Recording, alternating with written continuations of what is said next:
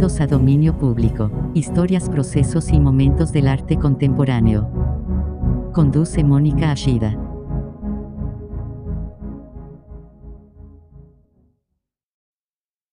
Hola, ¿qué tal? Buenas noches. Bienvenidos a Dominio Público, historias, procesos y momentos del arte contemporáneo. Eh, muchísimas gracias por sintonizarnos una semana más. A todos nuestros queridos radioescuchas que están a través del 96.3 en Guadalajara, el 107.1 en Ciudad Guzmán y el 91.9 en Puerto Vallarta. Y también recuerden que pueden escucharnos a través de jaliscoradio.com. Eh, seguimos, seguimos grabando los programas, por lo que no pueden eh, estar en contacto con nosotros a través de los teléfonos pero si tienen ganas de platicar, de estar un ratito con nosotros, de, ver qué es lo que tenemos, recuerden que siempre podrán comunicarse a través de todas las redes sociales de Jalisco Radio, que son Facebook, Instagram y Twitter, y también a través de mi Twitter personal. Y pues bueno, esta noche, eh, como ya es costumbre, está Norberto Miranda acompañándome. Buenas noches, Norberto. Hola, ¿qué tal? Buenas noches. Y tenemos a un invitado, a un invitado muy querido, muy admirado, alguien que no para, Omar Guerra, que aparece que hasta en el apellido llevas la consigna, Omar. Porque siempre estás en pie de guerra, siempre haciendo cosas, ¿no? Siempre en proyectos nuevos, siempre innovando y haciendo un montón de cosas como artista, como promotor, como galerista, como gestor, bueno, eh, como todo lo que uno se puede imaginar. Bienvenido, Omar, ¿cómo estás? Muy bien, Moni, muchas gracias. Eh, buenas noches al auditorio, a ti también, Nor. Buenas noches.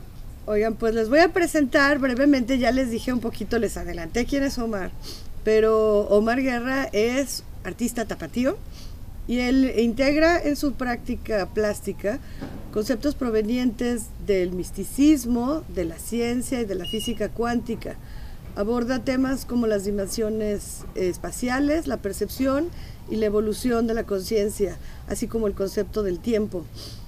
Él es miembro fundador del colectivo Jalarte Ahí, eh, director y fundador del proyecto Inbox. Desde el 2014 dirige Arteria Arte Contemporáneo, es miembro fundador también del proyecto 111 que tiene su sede en, Viena, en Austria, y es fundador y director artístico desde el 2018 de la Galería Armendager. Como ya les había adelantado, Omar no puede estarse quieto, así es que no solamente produce dentro de lo que son las artes audiovisuales, sino también tiene numerosos proyectos musicales que vamos a estar oyendo a través de, de esta hora en la que estaremos con ustedes para que conozcan un poquito más a fondo lo que ha hecho, porque qué barbaridad, Omar, pues no terminamos. Si me pongo a leer tu, tu semblanza completa y tu currículum, aquí nos quedamos, todo el primer corte. Pero como les decía, pues siempre, siempre has estado activo, ¿no? Dentro de la creación artística, pero también dentro de la difusión y de, crear espacios, de, de estarte moviendo siempre. Cuéntanos tantito cómo es que inicias, porque además tú no tienes formación como, como artista plástico, ¿verdad? O sea, y a mí se me hace que eso es súper importante porque muy probablemente sea lo que te ha dado toda esa libertad y todas esas posibilidades en las que te has desarrollado. Platícanos tantito, Omar, dónde, ¿por dónde entras al arte? ¿Cómo es que te interesa? ¿Cómo es que empiezas con todo esto? Pues en realidad, digo, siempre fue algo que, que, me interesó y que me llamó la atención desde muy niño. O sea, siempre dibujaba, etcétera, pintaba, o sea, como. Eh, eh, fue como algo que estuvo cercano a mí, eh, de alguna manera. libros en la casa, etcétera, como que me, me llamaban la atención. Pero ya como en la adolescencia empecé a pintar y libremente y totalmente, digamos, de una manera lírica, ¿no? Y ya más adelante eh, empecé a darle un poquito más como de forma y a, pintar ya como sobre canvas o superficies más grandes, principalmente como expresionismo abstracto. Y después intenté estudiar la carrera de pintura, pero en realidad en mi, en mi familia no hubo como mucho quórum y ese, ese plan, ese proyecto se cayó y al final terminé estudiando, mi primera carrera es la de diseño gráfico, porque en su, momento era como lo más cercano a lo que tenía para poder este, seguir estudiando técnicas ¿no? de ilustración que me interesaba. Entonces estudié esa carrera, pero después de, de terminar la carrera de gráfico, me gustaba el pop art también, entonces como que ahí descubrí muchas cosas y lo conecté con el pop art y yo lo tomé como por ese lado. Y vamos decir, toda la década de los 90 pues nunca es conocimiento, sino más bien todo lo que aprendí ahí lo utilizaba para mis propios proyectos, eh, para comunicarlos o, o, para de alguna manera darles una identidad. Y más adelante eh, me meto a estudiar medios audiovisuales en el CAP y paralelamente a eso es que conozco a Guillermo Santamarina, que, que viene a, a, la ciudad de Guadalajara a vivir porque estaba dirigiendo este proyecto de, de Corpus Callosum. Eh, bueno, originalmente estaba dirigiendo el, el FITAC, ¿no? que es para lo que vino. Lo conozco, me invita a participar en un par de ediciones en Expo Arte eh, dentro del staff.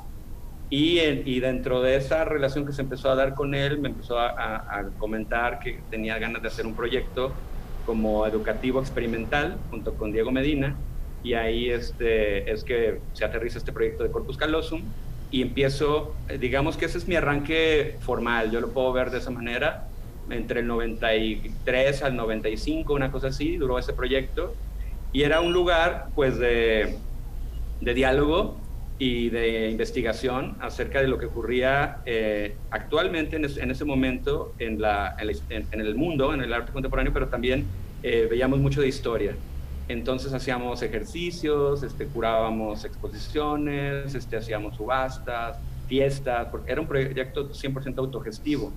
Entonces yo creo que una parte fundamental en mi formación más que solamente haber absorbido la, la parte como de información eh, creativa y artística e, histórica que, me ha ayudado a, seguir creando, yo creo que el tener de modelo a Guillermo Santamarina con, con esta, este ímpetu y esta energía eh, de poder hacer algo con nada, con dos pesos y, y generar proyectos y principalmente por tener esa, esa capacidad de creer en, el arte y en, y en la gente, como el público y, y nuevos, y nuevos este, digamos, eh, pues, pues, llamarle valores ¿no? que se iban generando. Yo creo que lo fui absorbiendo de una manera totalmente natural e inconsciente. Y más adelante eso me sirvió muchísimo para poder comenzar a crear este, mis propios proyectos. El darme cuenta que, pues, que lo único que necesitabas para poder generar un proyecto era realmente querer hacerlo, ¿no? No dependías de becas, no dependías de apoyos, no dependías de nada. Entonces era como solucionar, porque al final de cuentas, pues la creatividad, pues no es este, solamente, no solamente con una cuestión artística, realmente la creatividad es cosa. Entonces, claro. resolvía pues, las necesidades de mis ideas eh, y las convertía en, eh, en proyectos. ¿no?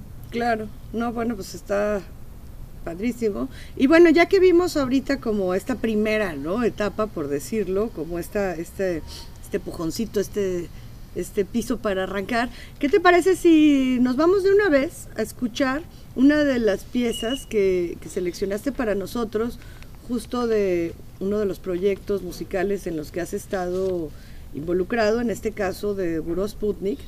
Que se llama Mother Bee porque, bueno, ya les había dicho, esta es otra de las facetas eh, que, que, maneja constantemente Omar. Así es que vamos a oírla y luego regresamos para seguir platicando de esto y de mucho más. No se vayan.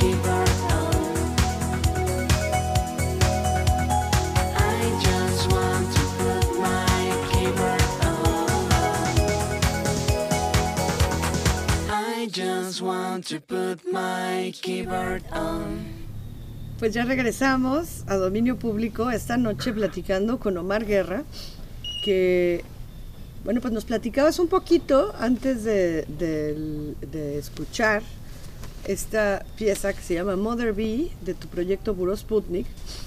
Un poco cómo fue que eh, iniciaste con toda esta curiosidad y esta, esta gran actividad dentro del, del mundo del arte a través de, este proyecto, ¿no? De Corpus Callosum, que nos platicabas de, Guillermo Santamarina con Diego Medina y contigo. Pero, ¿sabes qué? Me gustaría muchísimo retomar un detalle de algo que dijiste, que me parece muy importante, porque tú hablabas que utilizaste tu, todo el conocimiento que adquiriste en tu carrera como enseñador en darle identidad a los proyectos artísticos.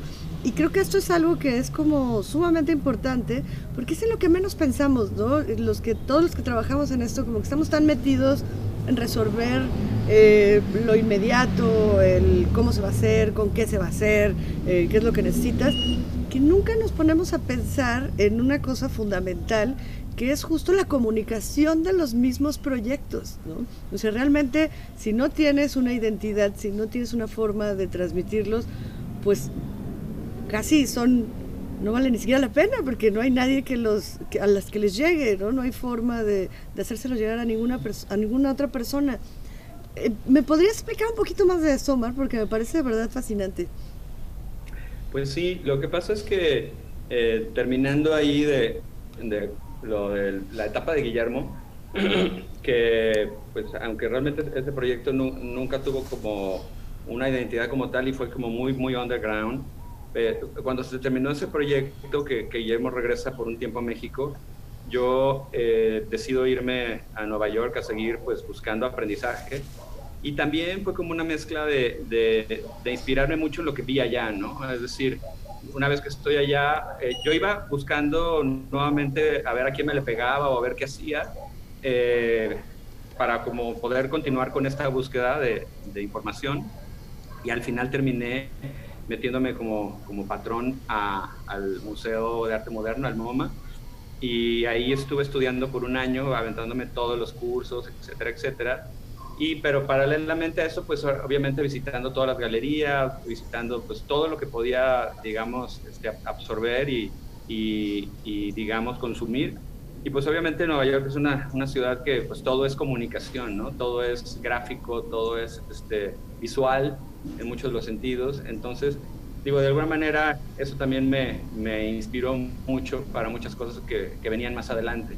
Cuando regreso de, de, ese, de ese viaje, estuve un año en un inicio, fue que eh, junto con Fernando Palomar hacemos el, el, colectivo de Jalarte Ahí. En Jalarte Ahí, pues ya con nuevamente otro proyecto autogestivo, nosotros hacíamos todo, o sea, las invitaciones, la imagen, teníamos una página de internet, etcétera, etcétera, que todo era súper precario porque pues, era internet en pañales, pero pues ya entre todos resolvíamos cosas, ¿no? Alejandro Ramírez, que sabía un poco más de programación, entonces él se encargaba de la página, pero pues igual eh, muchos de los proyectos, este, Fernando y yo, pues como que le dábamos forma, luego ya después los puliamos con los demás, etcétera. Entonces era eh, la imagen y, la comunicación pues siempre estuvo presente, aunque en la primera etapa de, de Jalarte ni la gente va, ni nada eran proyectos que hacíamos nosotros para nosotros. Eh, ya la segunda parte empieza a ser un poco más público y se empieza a visibilizar más a partir de que hacemos la intervención de esta casa de un eh, presidente municipal que había sido su campaña eh, había hecho. Entonces, al, final de cuentas, creo que eh, todo se empieza a dar natural, ¿no? O sea, la misma necesidad de, de, hacer todo tú, ahora sí que do it yourself, pues te, lo, te lleva como irlo como integrando cada vez más. Yo creo que tomó más forma en el 2000, porque en el 98 me vuelvo a ir a Nueva York y regreso como mediados del 2000. Sí, porque eh, creo que nos da para platicar muchísimo. Tenemos que retomar cosas de lo de jalarte, tenemos que retomar cosas de lo de la comunicación y de tu segundo viaje, pero nos tenemos que ir a nuestro primer corte. Eh, no se vayan, porque seguimos platicando con Omar Guerra esta noche en Dominio Público. Regresamos en unos minutos. Estás escuchando Dominio Público.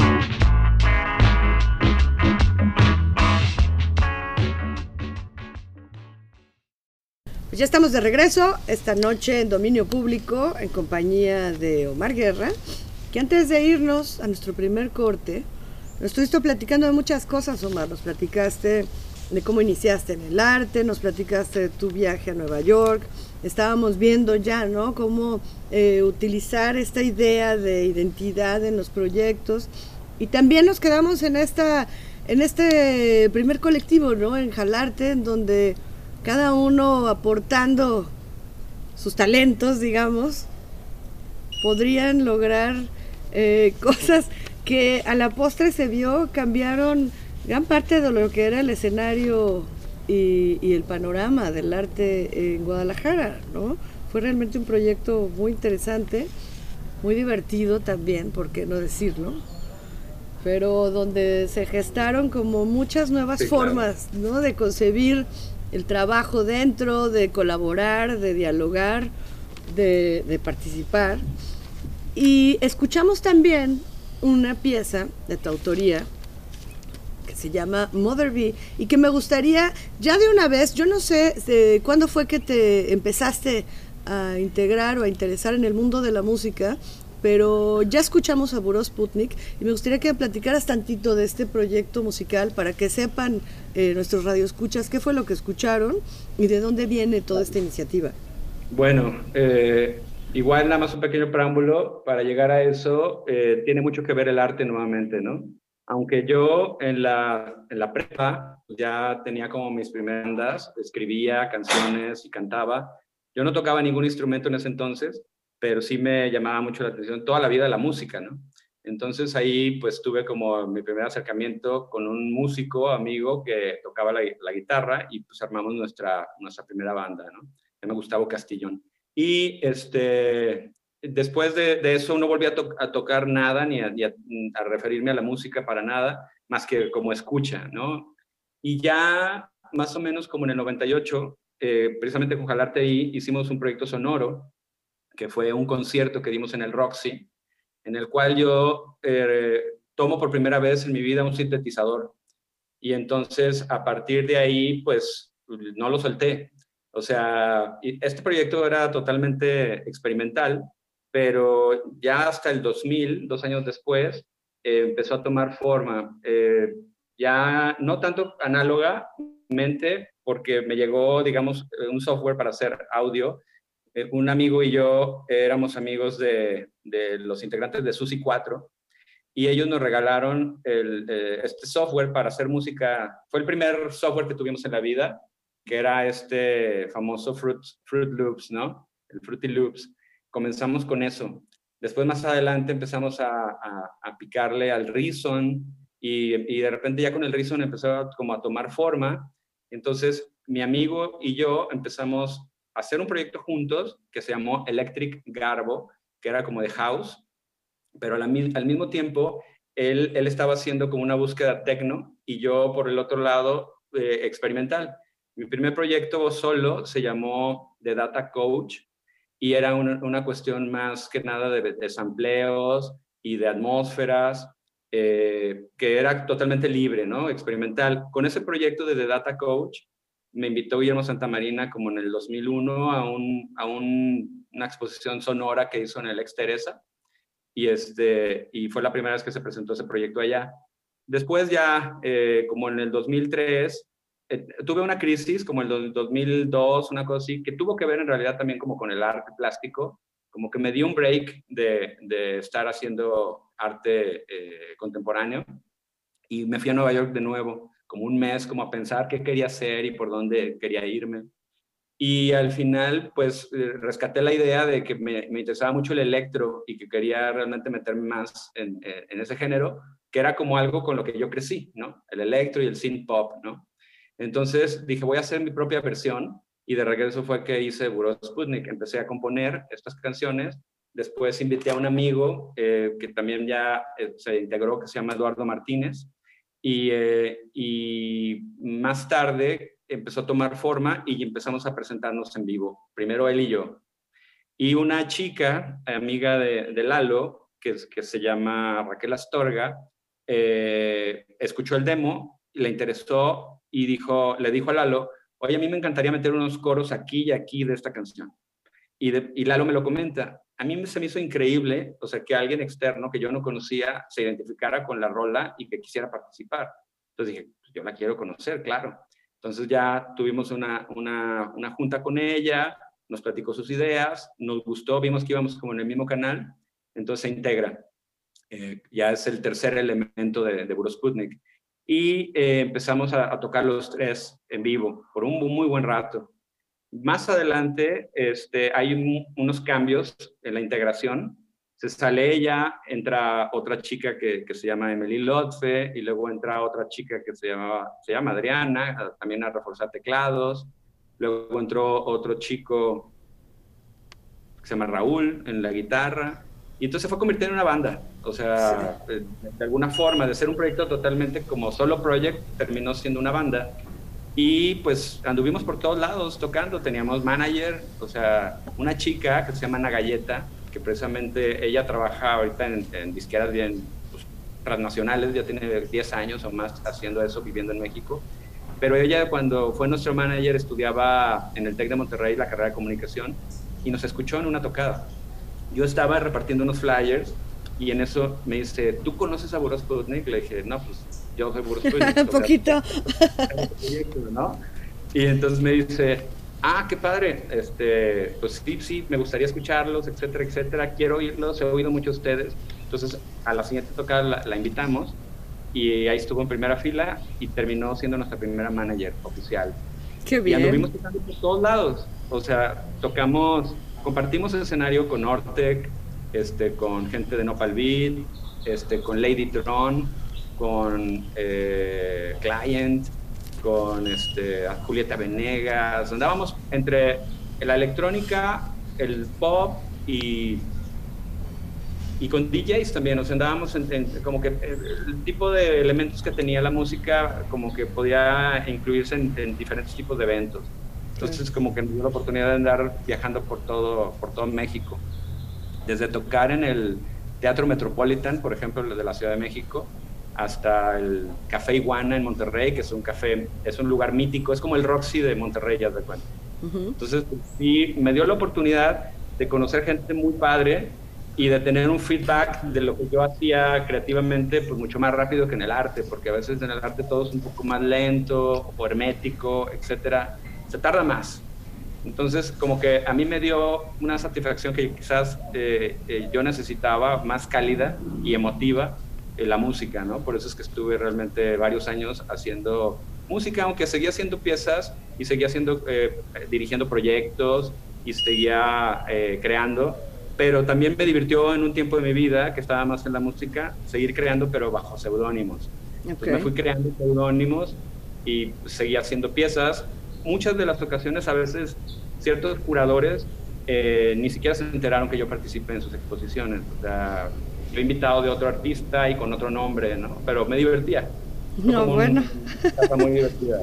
claro. Oye, pues vamos a escuchar el segundo track de Buros Putnik, que se llama Parking Lot para, para poder eh, seguir platicando después contigo.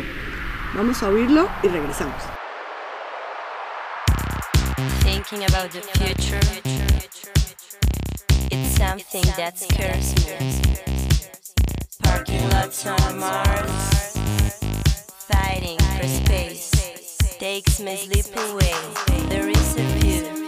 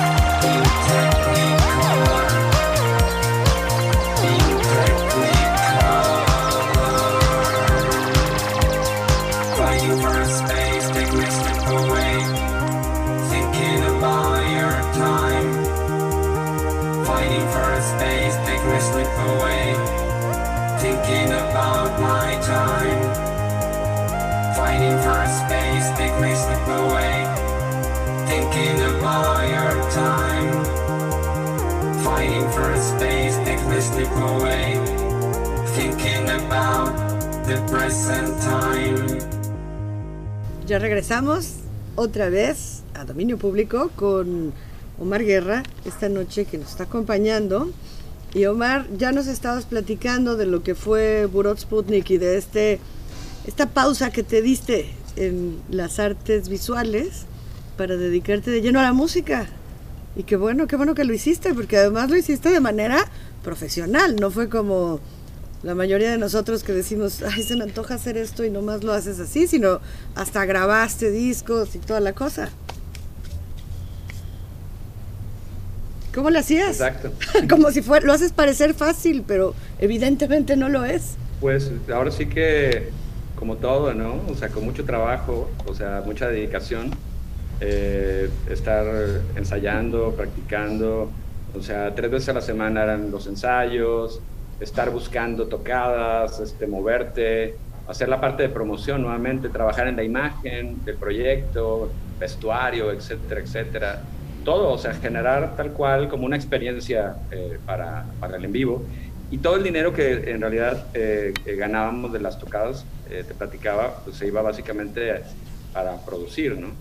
O sea, el, el primer productor que, que contratamos fue Edgar Huerta, que después más adelante él hizo Velanova, pero él es un gran músico y productor eh, buenísimo y con él comenzamos, este, eh, parte de este material que ahorita escuchamos, eh, lo produjo él y lo terminó ya eh, de hacer, la, ya la mezcla la masterización lo hizo Juan Antonio Páez, conocido como El Charro. Y, este, y bueno, pues gente muy talentosa se fue como eh, sumando a, a, mi etapa musical. Nuevos amigos llegaron eh, y, lo padre fue también darme cuenta de algo que a veces no era tan fácil en, el, arte plástico de, trabajar como en equipo, de crear una pieza en equipo.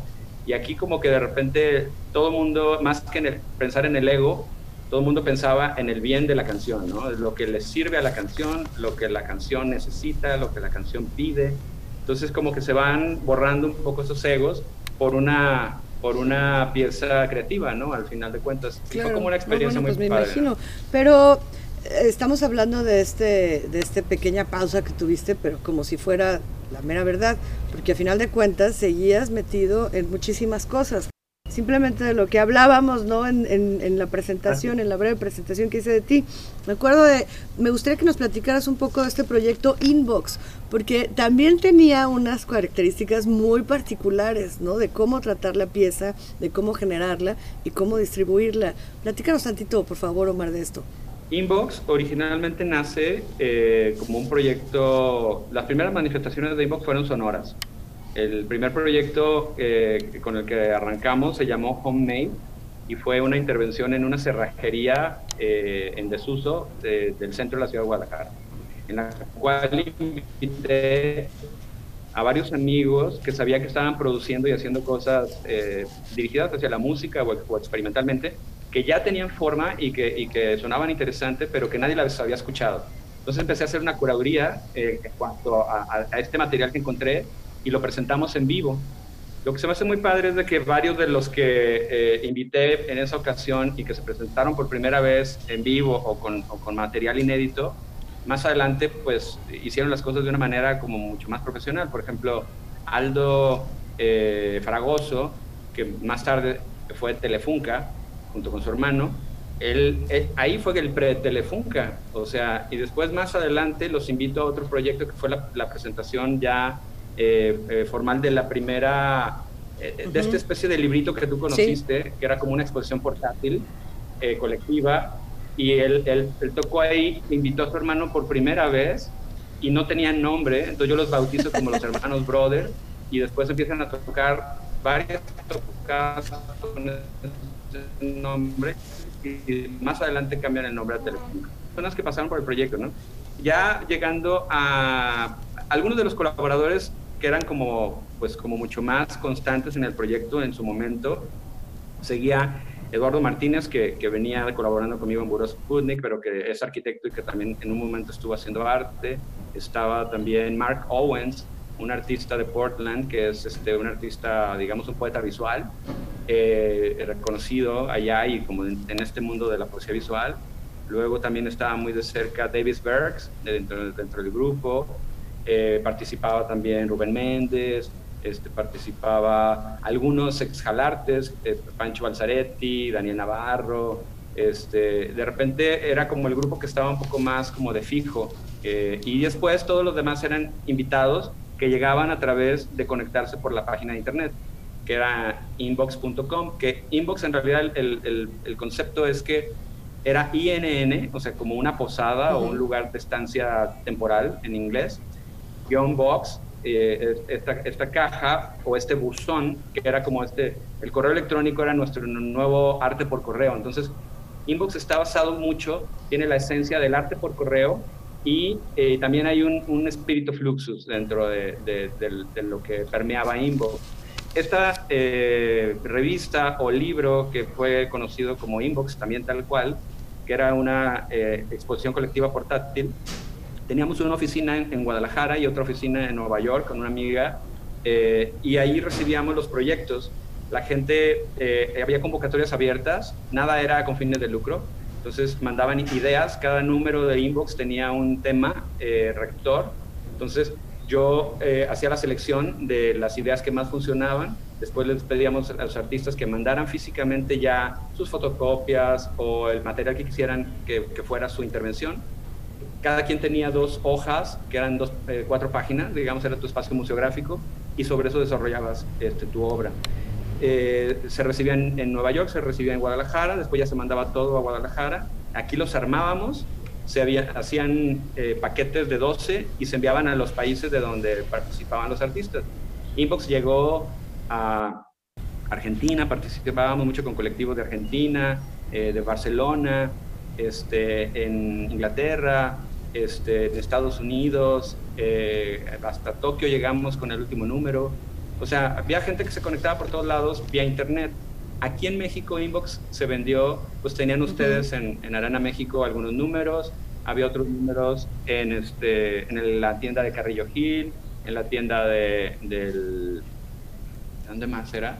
Del Tamayo, este, también estuvo en el Marco de Monterrey y pues en diferentes lugares, ¿no? Digamos como a nivel mundial. Con Inbox hubo como dos medio como revisiones del proyecto. Eh, una fue una invitación que tuve en el segundo CITAC en, en la Ciudad de México. Eh, me invitó Guillermo a presentar el proyecto y llegué y hice toda una intervención donde había todos los artículos inbox, estaban los, los, este, los inbox físicos de estos libros, estaban, podías comprar los, los videos, podías comprar eh, discos de, de, música o de arte sonoro, y eh, inscribirte en el mailing list para que ser parte de la comunidad, comprabas este, este, stickers, este, pines, etcétera, etcétera. Y bueno, fue como una, una, revisión y una presentación del proyecto, estuvo muy padre. Eh, y después, como un año o dos después, también hubo otra especie de revisión, eh, fue una intervención sonora y se aprovechó para hacer como una especie de retrospectiva en el ex Teresa. No, bueno, pues eh, también este, curado se por Guillermo. presentó muchísimo. Y con esto, Omar, vamos a tener que ir a nuestro segundo corte, pero regresamos porque tenemos todavía muchas cosas, poco tiempo y muchas cosas que platicar. Así que volvemos. Estás escuchando Dominio Público.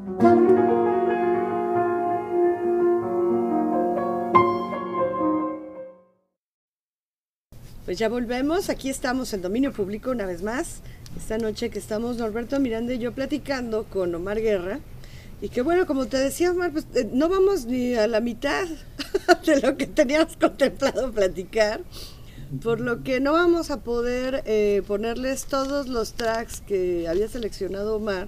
Pero recuerden que a partir de mañana ya lo podrán escuchar eh, en las plataformas de Spotify y Anchor. Si buscan dominio público, ahí pueden encontrar los programas en su versión completa y donde pondremos ya, habrá un bonus, un bonus track, eh, eh, Omar, de otro proyecto que se llamó, o se llama, porque me dices que este sigue todavía, que es Commodore, ¿verdad? Y que vino a, a suplir a Buró Sputnik, ¿o cómo fue? No, en realidad eh, la evolución de Buró Sputnik fue otro proyecto que se llamó The Duplex. Ok. The Duplex fue un proyecto que, que se generó de una manera natural. Podemos decir que eh, en un momento nos dimos cuenta que ya la química no estaba funcionando de esa última alineación y para mí pues eso era lo más importante, o sea, si no nos juntábamos para crear, pues entonces no, no, no servía de nada, ¿no? Claro. Y me di cuenta que ya no estaba sucediendo, hablé con la manager y le dije que pues ya el proyecto ya no, no estaba dando. Y lo que pasa es que yo eh, compartí la autoría con los nuevos integrantes y ahí es donde todo pues, se rompió de alguna forma. Eh, como que sí, ellos se integraban más para llegar y tocar y como entrar en un canal, pero cuando ya se intentó crear con ellos fue muy difícil porque no teníamos realmente el mismo, el mismo canal ni las mismas influencias. Entonces Ujú. ya no pudo funcionar y, eh, y, pues decidí en, en un momento determinado abruptamente salirme yo de mi propio proyecto. O Ok. sea, yo me salgo, entonces se sale conmigo la vocalista eh, que estaba en ese momento, eh, eh, Emily Lotfe, y al día siguiente armé un proyecto nuevo que se llamó The Duplex. Entonces, Al día siguiente, tal cual. al día siguiente, al día siguiente ya existía The Duplex.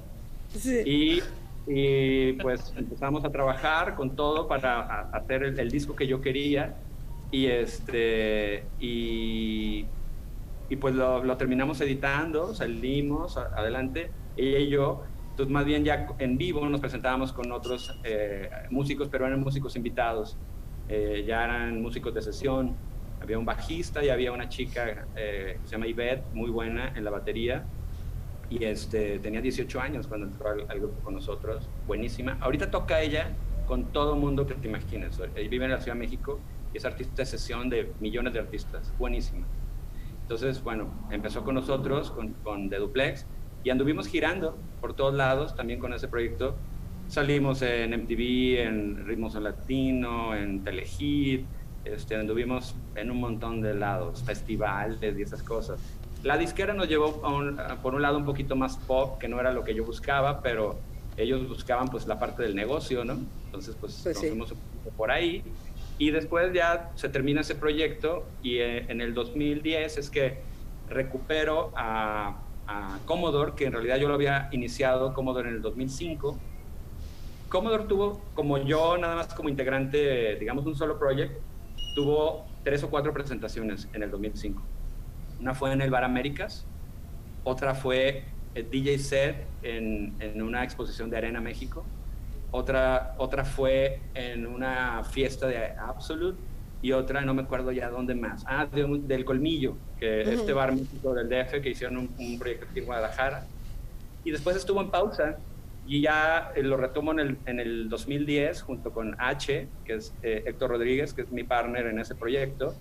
Y originalmente pensamos en, esa era mi idea, retomar temas antiguos y como traerlos a la actualidad, pero después decidí que no, que mejor un borrón y cuenta nueva y nos llevamos todos los instrumentos y el equipo a una cabaña a Tapalpa y allá este, de ceros armamos un, un- el primer disco, en realidad ahí empezamos a componer todo en ese, en ese estudio. Qué bárbaro. Y bueno, pues este, de, van dos EPs que hemos editado. Los, los discos que editamos con Commodore eh, se editan en Suplex, a Pop Records, que es esta disquera que dirige Israel Martínez y, y su hermano este, Diego Martínez. Diego ha sido el productor de los dos discos y, este, y pues hemos estado muy contentos. Hicimos un equipo muy padre. No, pues sí. Oye, y, y por supuesto, para no dejarte tranquilo, porque pues nomás tener un proyecto musical y hacer discos no es suficiente, también entras en todo lo que es el mundo de las galerías, pues, ¿no? De los espacios de exhibición. Y entras con todo, con un proyecto padrísimo que se llama Arteria y que, bueno, hasta hace muy, muy poco tiempo eh, hemos estado viendo grandes proyectos porque me gusta mucho el formato, ¿no? Esta idea de proyecto específico para el espacio, ¿no? Que el espacio sea el que dicte el, eh, los términos. Es una cosa que es como muy, ay, muy refrescante y da muchísimo gusto verlo, ¿no? Esta idea de, de creación compartida, ¿no? De, de diálogo y de, de comunicación entre entre el artista contigo y también con el espacio. Platícanos, ¿cómo es que nace Arteria, Omar? Arteria, pues nació, eh, la idea vino desde finales del 2013, que yo tenía ya ganas de, tener como un espacio nuevamente, y, yo siempre he querido en los espacios pequeños, ¿no? De, formato pequeño. Y en el, precisamente con, con Jalarte ahí, dentro del, espacio que dirigimos, que fue el NAP, adentro había un, un, cuarto chiquito que medía 390 por 240 y en el 98 lo convertimos en una galería. Fue mi primera aproximación a, a una galería de ese tipo de formato. Entonces esa experiencia que, que tuve en, en, el 98 me sirvió mucho como para, para decidir buscar algo de, como con ese tipo de dimensiones, más o menos. Y en la casa de un amigo, una vez visitándolo, encontré ese espacio que, que, que buscaba, o, o, más bien el espacio me encontró, y uh -huh, estaba dentro bien. de la casa de, de, mi amigo, y me encantó, y le propuse, le dije, oye, ¿sabes que Este espacio está genial, y podemos hacer tal y tal y tal cosa. Él me, me veía con los ojos así como de, ¿qué se te está ocurriendo? ¿Cómo crees? Y al final como que lo convencí, lo termino convenciendo, y me dice, va, hay que hacerlo. Entonces a los 15 días ya estábamos haciendo la primera exposición y ya teníamos un programa de seis meses programado de exposiciones ahí. Entonces, pues el proyecto fue como muy orgánico. Eh, sí, creo que fue refrescante porque no buscaba nada de, de, fines de lucro, entonces no importaba si era representado o no por una galería o lo que fuera, porque no buscábamos nada, satisfacer al mercado, sino más bien queríamos satisfacer la misma búsqueda del artista, es decir, que siguiera experimentando, que no se perdiera la experimentación y que de alguna forma eh, a lo mejor desarrollar proyectos que no cabían en otros lados, ¿no? en, en galerías o museos, etcétera. Entonces, pues hubo todo tipo de manifestaciones, eh, desde arte sonoro, desde performance, desde, eh, pues ahora sí que todo tipo de escultura, instalación, etcétera, etcétera.